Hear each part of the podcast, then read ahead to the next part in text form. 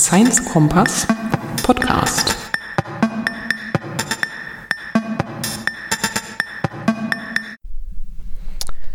Hallo, liebe Freunde des Podcasts. Dies ist der Science Kompass und zwar mit der Folge Nummer 007. Mein Name ist Iris Wesolowski und es geht heute nochmal um den Science Hack Day Berlin. Der war am letzten Wochenende und ich hatte ja versprochen, zu der Live-Schnellaufnahme und äh, den Interviews der einzelnen Projekte in Englisch nochmal eine deutsche Variante zu machen. Die kommt jetzt. Als erstes starten wir mit einer kleinen Einführung mit einer der Mitorganisationen mit einer der Mitorganisatorinnen des Science Hack Days Berlin. Und zwar mit der Lucy Patterson, mit der ich mich ein bisschen darüber unterhalten habe, was das eigentlich ist, was das eigentlich soll und wer da eigentlich hingeht und warum wir alle da waren. Viel Spaß. Willkommen. Stell dich mal noch mal kurz vor, was du eigentlich vom Beruf bist, also als Ausbildung und wie du zum Hackathon gekommen bist. Persönlich, ich, ich war mal Molekularbiologin, aber für die letzten seit vier Jahren beschäftige ich mich mit diesem Projekt, diesem Science Hacking Projekt hier in Berlin. Wir haben diese Hackathon Science Hack Day schon, das ist das vierte Mal, dass wir das Veranstaltung organisieren. Ich war 2013 erst als Teilnehmer dabei, aber jetzt seit 2014 als Co-Organisatorin. Wir machen das alle freiwillig. Ähm, wir sind eine kleine Gruppe von dieses Jahr vier Personen, die das machen. Und wir machen das sehr gerne, weil es, es ganz, ganz geil ist. Ähm, es ist ein sehr intensives Wochenende hier in der FabLab. Wir bringen ungefähr 80 Leute zusammen. Die sind Wissenschaftler, Designer, Künstler, Entwickler, Ingenieur und viele andere Arten von Enthusiastik. Enthusiastin, ja. Enthusiastin. Wir bringen die zusammen um auf kleine Projekte zu kollaborieren und kleine wissenschaftliche Hacks zu bauen. Und wir haben ja hier sehr nette Gastgeber, das ist FabLab und es gibt natürlich auch Sponsoren. Wir kriegen hier umsonst Essen, das ist total toll. Wir werden ganz gut versorgt, dass wir wirklich die ganze Zeit alle nur hacken können und uns gar keine Sorgen machen müssen. Vielleicht willst du noch ein paar Sponsoren nennen so? Ja, wir haben auch jede Menge ähm, Hardware gekauft und ähm, viele andere Sachen waren nur möglich, weil wir diese tolle Sponsoren haben. Und dieses Jahr sind die ähm, Pikes Digital, die sind, das ist eine Healthcare Communications Agentur. Ähm, auch Roche P PVT, die sind ein kleines Unternehmen, die Laboratory Automation äh, Lösungen machen. Und dann auch noch als Kilo-Sponsor Otto Bock, die auch das FabLab unterstützen. Und ja, wir haben auch ein paar Partner. Das sind die Open Tech School, die uns von vorne ähm, unterstützt haben. Auch dann selbst die FabLab, die wirklich so viel für diese Hackathon machen. Wir haben nicht nur die ähm, die, den, den FabLab selber, aber auch die, die Lab-Managers, die uns mit Expertise unter, unterstützen. Ja, zum ähm, Beispiel gab es Workshops in 3D-Drucken und in Laserprinten und man, man kennt sich ja mit den Maschinen nicht aus. Ich fand das auch sehr beruhigend, dass man einfach einen Spezialisten da hat, der sagt, so macht man das und äh, im Notfall auch mal eingreift und sagt, ich mache dir das mal schnell. Genau, es ist, es ist auch ein, ein Hackathon für Neukommlinge, die noch nie zum Hackathon gekommen sind und das ist auch uns sehr wichtig. Es ist sehr inklusiv, unsere Veranstaltung. Und man muss nicht schon vorher Kenntnisse haben, über wie das alles läuft. Und ich finde, das Schöne ist auch, man lernt ganz viel. Also man lernt wirklich total simple Sachen, aber auch ganz komplizierte Sachen, weil man immer einen Experten irgendwo hat, der einem das erklärt und sagt, komm, setz dich hin, ich sag dir das kurz, wie das geht und zeig dir das. Und das ist super eigentlich. Ja, das Idee ist, dass wir sind alle Experten in irgendeinem Bereich. Das könnte Wissenschaft oder ähm, Entwicklung sein, sogar auch also als User als erfahrene User. Wir sind alle Experten und wir, haben, wir können alle von, voneinander lernen. Ja, ich würde auch ähm, der, der Maker Fair nennen als Partner dieses Jahr. Wir haben extra unser Hackathon eine Woche vor der, Fab, äh, vor der Maker Fair organisiert, weil wir haben dieses Jahr die Möglichkeit, dass alle Teams ihre Hacks auf der Maker Fair auch präsentieren können. Wahnsinnig Maker Party und wir freuen uns sehr drauf. Ähm, was wir vielleicht noch äh, kurz sagen sollten, äh, morgen Sonntag werden die Ergebnisse präsentiert und äh, im Gegensatz dazu, dass ja normalerweise dieser Hack, äh, Hackathon ein bisschen äh, geschlossen ist, weil einfach nicht genug Platz ist für alle, man musste sich anmelden und dann war man sozusagen zugelassen. Aber für alle anderen, die auch noch gucken wollen, was wurde dann eigentlich gemacht und die hier nicht dabei waren, gibt es morgen die Gelegenheit nochmal zu kommen. Ne? Ab 3 Uhr sind wir offen für jede, die ähm, vorbeikommen wollen, zu sehen, was wir über das Wochenende geschafft haben. Äh, jeder Team wird ihren Hacks präsentieren und ihr habt die Chance zu wählen, für die Beste zu wählen. Wir haben auch eine Jury, die ähm, entscheiden werden, welche Hacks verschiedene Kategorien gewonnen haben. Und ja, es, es wird sehr viel. Yes, exactly, a fun party genau, und vielleicht abschließend noch, äh, die ganzen Sachen werden auch dokumentiert, also einer, einerseits im Etherpad, aber andererseits halt auch wirklich eine Dokumentation, wie man äh, diese Prototypes erstellt hat. Wir haben zum Beispiel jetzt von unserem äh, Projekt halt viele Fotos gemacht, einfach um auch mal zu zeigen, wie das dann aussieht, wenn man da so Sachen zusammenklebt. Genau, ja, das ist uns sehr wichtig, dass wir so weit wie möglich Open Source, alles Open Source machen. Es ist nicht, dass wir hier über ein Wochenende fertige Produkte entwickeln können. Es ist, die sind nur Prototypen, aber wir wollen sowieso das Prozess, wie man einen Prototyp entwickelt und, und was wir über das Wochenende geschafft haben, öffnen, sodass jeder sehen kann, wie, wie wir so weit gekommen sind. Und im Zweifelsfall auch einen eigenen Hackathon veranstalten kann und das weiterentwickeln kann. Das ist ja das Schöne, wenn man so Vorlagen schon hat, kann man davon weiter ausgehen. Genau. Genau. Und die, es, es wäre auch möglich, wir, wir in Berlin wir unterstützen diese, diese Community die ganze Jahr lang mit monatlichen Meetups auch. Wir treffen jede zweite Samstag, normalerweise hier in der FabLab, tagsüber und manchmal werden die Prototypen, die in der Science Hack Day entwickelt wurden, noch weiterentwickelt in diese Meetups. Es, es, es ist nicht der Schluss. Und so haben wir dann ordentlich gehackt und haben unsere Ideen versucht umzusetzen in den verschiedenen Projekten. Ich habe 15 gezählt am Ende am Sonntag, aber ich bin mir nicht so ganz sicher. Es können auch vielleicht 16 oder 17 gewesen sein. Ich habe einige Projekte erwischt beim Arbeiten und habe sie live interviewt. Das war der letzte Podcast. Ich würde jetzt die einzelnen Projekte nochmal mit einer kleinen Zusammenfassung vorstellen. Es gibt zu diesem ganzen Science Hack Day Berlin auf jeden Fall eine Zusammenfassung. Sobald das Team wieder einigermaßen arbeitsfähig ist, denke ich, werden die einzelnen Pads, wir haben alles auf Etherpads, also solchen gemeinschaftlichen Dokumentationspads im Internet protokolliert und ein bisschen mit Fotos aufgehübscht und versucht nachvollziehbar zu machen, wie wir auf unsere jeweiligen Lösungen gekommen sind. Und das ist dann offen anzusehen und es war auch ein Filmteam dabei. Gibt, denke ich mal, Filmaufzeichnungen. Oder ihr folgt einfach mal dem Twitter-Kanal vom Science Hacks Day Berlin der informiert euch dann darüber, wenn die Sachen online sind.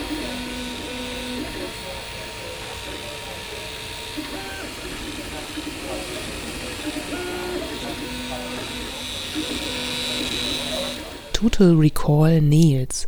Und zwar geht es um einerseits den Film Total Recall und es geht um Fingernägel. So the idea is we were inspired by a scene from a sci-fi movie uh, from the 90s called Total Recall and it's a scene where a secretary is doing her nails. In diesem Film, so erzählt eine der beiden Künstlerinnen, die dieses Projekt an die Crowd herangetragen haben während dieses Science Hackathons, gibt es eine Szene, wo eine Sekretärin, eine Assistentin sich die Fingernägel Fingernägel umlackiert, indem sie einfach die ehemals roten Fingernägel mit einer Art magischen Stift antippt und dann wechseln sie die Farbe von rot auf blau.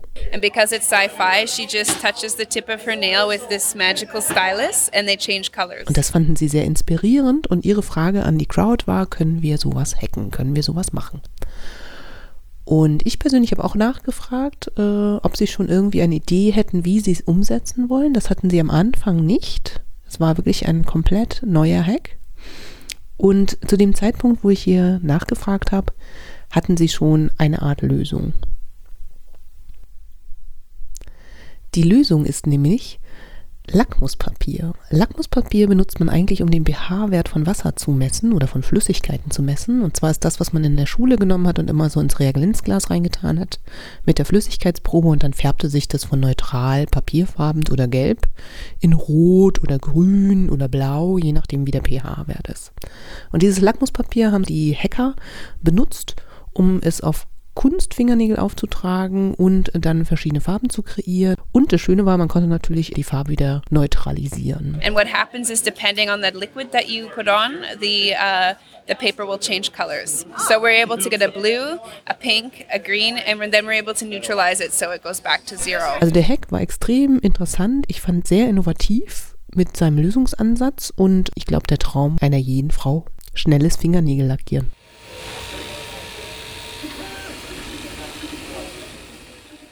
Das nächste Projekt, das ich mir angeschaut habe, war das Projekt von Arne und seiner Hacking-Gruppe. Und zwar hieß es Augmented Cooking. Es ging also um Kochen und es ging darum, den Kochprozess in einer wissenschaftlichen Art zu betrachten und herauszufinden, was am Kochprozess eigentlich zu optimieren ist. Look into uh, ways of uh, hacking the cooking experience. Uh. Was uns als Teilnehmer der anderen Gruppen so ein bisschen in den Wahnsinn getrieben hat, dass sie natürlich direkt gekocht haben und ihr Beispielprojekt war ein Pancake. Das heißt, es wurden Pancakes gebacken, sie wurden vermessen, die richtige Backtemperatur wurde herausgefunden, es wurden Messreihen veranstaltet und wir hatten ständig diesen Duft von Pancakes in der Nase und durften sie aber nicht essen, weil sie ja Teil des Experiments waren. So that's the plan. We will see how far we get.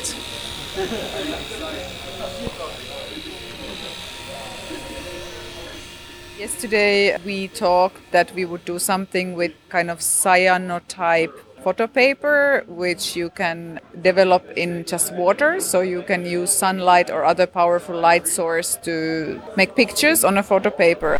Was die drei da beschreiben, ist ein künstlerischer Hack. Und zwar geht es um Fotografie, eine sehr alte Form der Fotografie, nämlich Cyanofotografie. Ich verlinke da mal in den Shownotes die Wikipedia-Seite zu. Der Clou an dieser Art der Fotografieentwicklung ist, dass es mit Wasser entwickelt wird. Deswegen ist es auch besonders geeignet, um mit Kindern dazu zu arbeiten oder damit zu arbeiten. Dabei entstehen Fotos, die ästhetisch sehr schön sind, weil sie in einem sehr dunklen Blau, man das Berliner Blau, entwickelt werden. Also alle belichteten Teile des Fotopapiers werden blau und alle unbelichteten Seiten werden heller oder eine Zwischenform der verschiedenen Blautöne. But we are investigating if we could use it as a nice sort of physical way of visualizing some sensor data. Und was die drei herausfinden wollten, war, wie man mit verschiedenen Flüssigkeiten und Arten von Substanzen diese Farbschattierung beeinflussen kann und was noch so an Möglichkeiten ist, um vielleicht auch eine Art von Messung oder Komponentenbestimmungsdevice man daraus bauen kann. we want to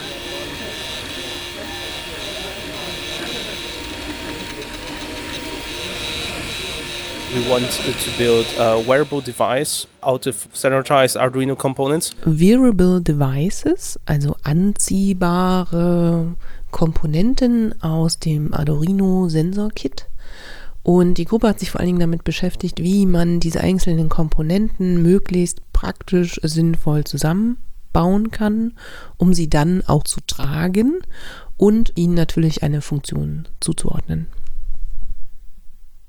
Eine der schönsten Ergebnisse, die sozusagen sehr praktisch waren, waren am Ende, dass diese Sensoren zu einer Art Schrittlichtgeber äh, umfunktioniert wurden, sodass man beim Laufen einen Lichtimpuls abgibt. Also so ganz praktisch, wenn man joggen geht im Park und es ist schon ein bisschen dämmerig, damit aber nicht umgefahren wird von irgendwelchen sehr schnellen Radfahrern oder anderen Sportlern umgelaufen wird, dass man so eine Art Device hat, eine Art Armband oder ähm, irgendwas an den ähm, Sportklamotten sich anheftet, was allein durch die Bewegung selbst des Laufens sich aktiviert und äh, dann Licht abgibt. Und das fand ich einen sehr schönen, eine sehr schöne praktische Anwendung.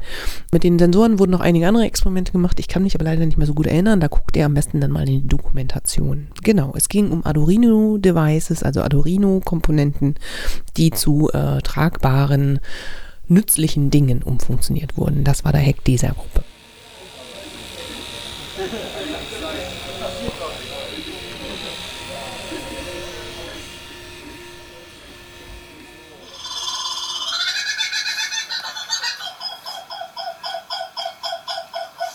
Eines der akustisch dominantesten Projekte war das Projekt Human Sounds Like Apes, Also Menschen hören sich an wie Tiere. Und zwar deshalb, weil es schon in den Testphasen, die ja Samstag dann schon stattfanden, wenn die, die ersten Prototypen fertig gebaut waren, schon sehr laut wurde im äh, Fab Lab, in dem wir uns aufgehalten haben und äh, jeder so an seinem Projekt gearbeitet hat. Und es geht darum, dass eine Gesichtserkennungssoftware die Gesichter der Teilnehmer, die vor einer Kamera stehen, erkennt und versucht daraus abzulesen, welche Emotion gerade dargestellt wird. Also ob gerade gelacht wird, ob sich die Augenbrauen verziehen, die Augen geschlossen sind, ob geweint wird.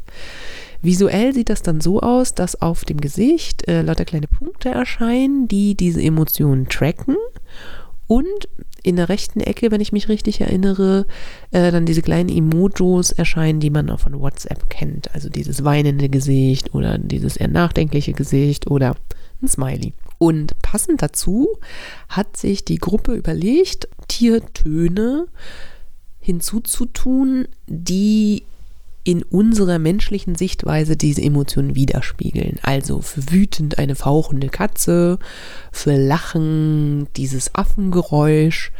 Äh, genau. Also es sollte jetzt nicht darum gehen, dass man echte Emotionen von Tieren auf echte Emotionen von Menschen drauf transferiert, sondern dass man auf echte Emotionen von Menschen adaptierte Geräusche von Tieren drauflegt. Ein interessanter Hack weil er natürlich ein bisschen anspruchsvoll war. Es war auch eine relativ große Coder-Gruppe. Es waren relativ viele Leute damit beschäftigt, den Code umzuschreiben. Und machte auf jeden Fall was her in der Präsentation. Wir haben viel gelacht und es war wirklich auch sehr lustig für die Besucher am Sonntag, die natürlich die ganzen Hacks auch ausprobiert haben, äh, einfach vor dieser Kamera zu stehen und Grimassen zu schneiden.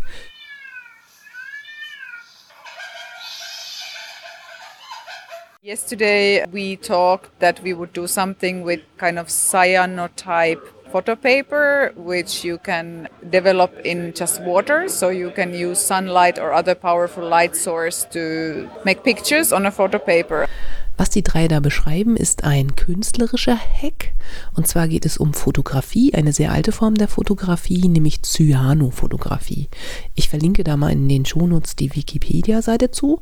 Der Clou an dieser Art der Fotografieentwicklung ist, dass es mit Wasser entwickelt wird. Deswegen ist es auch besonders geeignet, um mit Kindern dazu zu arbeiten oder damit zu arbeiten. Dabei entstehen Fotos, die ästhetisch sehr schön sind, weil sie in einem sehr dunklen Blau, man das Berliner Blau, entwickelt werden. Also alle belichteten Teile des Fotopapiers werden blau und alle unbelichteten Seiten werden heller oder eine Zwischenform der verschiedenen Blautöne. But we are investigating if we could use it as a nice sort of physical way of visualizing some sensor data. Und was die drei herausfinden wollten, war, wie man mit verschiedenen Flüssigkeiten und Arten von Substanzen diese Farbschattierung beeinflussen kann und was noch so an Möglichkeiten ist, um vielleicht auch eine Art von Messung oder Komponentenbestimmungsdevice man daraus bauen kann.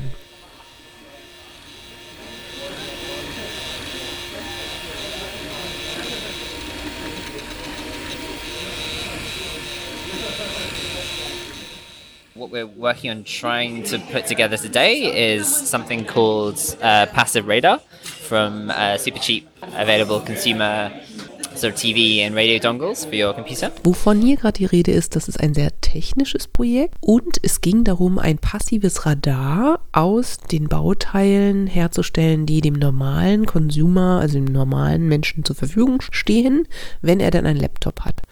Und zwar wurden dafür benutzt die Dongles, also diese Ansteckkomponenten, mit denen man Radio oder Fernsehen empfangen kann.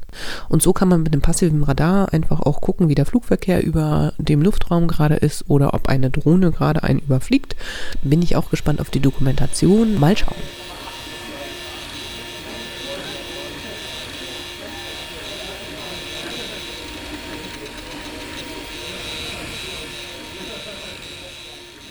Und als letztes möchte ich noch das Projekt vorstellen, an dem ich auch mitgemacht habe. Und zwar war das ein Projekt, was sich mit Spektroskopie, Do-it-yourself-Spektroskopie beschäftigt hat, also mit Lichtanalyse und Flüssigkeits- oder Substanzanalyse durch Lichteinfall. Und wir haben als erstes einfache Spektroskope, die es schon im Do-it-yourself-Bausatz gibt, nachgebaut, um von daraus verschiedene Iterationen, Verbesserungsmöglichkeiten daraus zu entwickeln. Ich fand es besonders interessant, die ganzen Gerätschaften im FabLab dabei kennenzulernen, also Laser zu cutten, 3D zu drucken. Was ich zum Beispiel gelernt habe, äh, Spektroskopie ist ja eine Wissenschaft, die darauf basiert, dass unterschiedliche Materialien oder unterschiedliche Substanzen das Licht auf unterschiedliche Art brechen. Und diese Brechung führt dazu, dass man in dem Spektrum eines Regenbogens, was unser normales Sonnenlicht ja eigentlich hergibt, auf einmal Unterschiede in der Breite der Farben, aber auch in dem Vorkommen des Farbspektrums hat. Also zum Beispiel, als wir Chlorophyll davor gehalten haben, wurde das gelbe Farbspektrum verstärkt. Und eines der wichtigsten Sachen, die ich dabei gelernt habe, äh, dass man diese ganzen Analysesoftwaren für das, was man dann nachher als Ergebnis bekommt, also dieses Farbspektrum, das dann vor einem ist und von dem man auf dem Handy einen Screenshot machen kann, dass man das digital mittlerweile im Internet perfekt schon analysieren kann. Es gibt sowohl Datenbanken für Spektren als auch Analyse-Datenbanken. Wir haben äh, mit kleineren Modellen angefangen, die man in ungefähr, ich würde sagen, 10 Minuten bauen kann. Die Herausforderung da ist vor allen Dingen, dass man relativ genau schneidet. Im Zweifelsfall für den Spalt, durch den das Licht einfällt in die Box, das sind also eine Art kleine äh, äh Kartonboxen, den Spalt schön scharf macht, indem man vielleicht Rasierklingen benutzt und indem man halt die Box richtig lichtdicht macht. Wir haben dafür Gaffertape genommen, das Allerheilmittel hat super funktioniert und wir haben wirklich mit dem ersten Prototyp auch gleich richtig gute Ergebnisse gekriegt. Beim weiteren Prototyping haben wir viele neue Software und viele neue kleine Tools entdeckt. Im Internet gibt es Seiten, in denen man diese kleinen schönen Boxen aus Pressspan so bekannt aus der Mikra-Szene mit diesen netten Verzahnungen, sich schon komplett als Lasercut-Vorlage rechnen lassen kann und dann muss man gar nicht groß zeichnen und irgendwie der große Held im Zeichenprogramm sein, sondern man muss nur eingeben, man möchte da eine Öffnung haben und hier bitte noch was und hier noch einen Spalt und dann äh, rechnet das Programm den kompletten Plan für den Lasercutter schon voraus. Ich war vor allen Dingen auch begeistert von dieser Website publiclab.org, wie viele Spektroskope es eigentlich schon gibt und was man schon alles nachbasteln kann und ich würde das wirklich auch nochmal in den Shownotes verlinken, weil das ist wirklich eine tolle Seite, um so do-it-yourself Projekte mit Wissenschaft sich anzuschauen und zu gucken, was interessiert einen davon und was kann man da mal nachbauen. Mein nächstes Projekt, das ich so rausnehme aus dem Science Hack Day, ist diese Maschinen auch selber zu bauen. Das finde ich zum Beispiel sehr spannend. Ich war jetzt am Wochenende, wir sind ja jetzt eine Woche später, auf der Meka Fair in Berlin die auch sehr interessant war, wo der Science Hack Day auch seine Projekte präsentiert hat. Das heißt, alle Projekte, die auf dem Science Hack Day in Berlin waren, hatten die Gelegenheit, auf der Mega Fair in Berlin ihre Projekte nochmal der Öffentlichkeit vorzustellen an verschiedenen Tischen. Das haben wir auch genutzt und haben wir auch gemacht. Und man konnte sich natürlich super vernetzen und man konnte auch gucken, was an anderen Projekten noch da war. Und ich fand die Mega Fair sehr gelungen. Die Räumlichkeiten waren wirklich perfekt in, da im Gleisdreieck. Und es war sehr trubelig, viele Kinder, aber trotzdem auch noch genug Platz, dass man alle Projekte gut anschauen konnte. Und eines der beeindruckenden Projekte, wie ich fand, war ein selbstgebauter Laserscanner, Objektscanner für 3D-Print. Das fand ich großartig und ich glaube, das ist mein nächstes DIY-Projekt. Ich kann ja mal berichten, wie es gelaufen ist.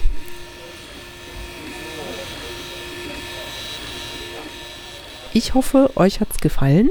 Ich kann nur empfehlen, wenn ihr bei euch mal eine Mega-Fair äh, in der Gegend habt oder googelt doch mal, ob ihr ein Farblab in der Gegend habt. Da gibt es meistens so offene Tage, an denen man auch nicht unbedingt gleich Eintritt bezahlen muss und gleich alles irgendwie buchen muss, sondern man einfach kommen kann, sich mit an den Tisch setzen kann, sagen kann, man möchte mal vielleicht mal einen Lasercutter benutzen oder mal den Tannenbauschmuck für Oma mal Lasercutten oder man möchte mal einen 3D-Druck machen, weil einem gerade irgendwie der Knopf vom Herd abgebrochen ist und man den jetzt nicht für 35 Euro nachkaufen möchte, sondern es irgendwie sinnvoll findet, da was selber zu drucken. Dann kann man da hingehen und kann sich einweisen lassen und kann sich da von Leuten, die ein bisschen mehr Ahnung haben als man selbst, äh, erklären lassen, wie das geht und wie viel Aufwand das ist. Und ich finde ja, selbst gemacht macht auch irgendwie immer noch am meisten Spaß. In diesem Sinne verabschiede ich mich mit dem Science Kompass. Nächstes Mal wird es wieder um Mars gehen, Mission Mars. Ich hatte ja schon angekündigt, ich war im August bei der Gründungsveranstaltung der Astrobiologischen Gesellschaft, der Deutschen Astrobiologischen Gesellschaft. Ich habe da mit sehr interessanten Leuten gesprochen und passend zur Marslandung werde ich natürlich dazu eine Podcast-Folge machen. Ihr könnt euch schon drauf freuen. Bis dahin, Feedback ist auch mal sehr erwünscht. Wenn ihr meine Reisekasse noch ein bisschen unterstützen wollt, dann wäre ich sehr dankbar. Und ja, bis zum nächsten Mal. Tschüss vom Science Kompass. Science Kompass Podcast.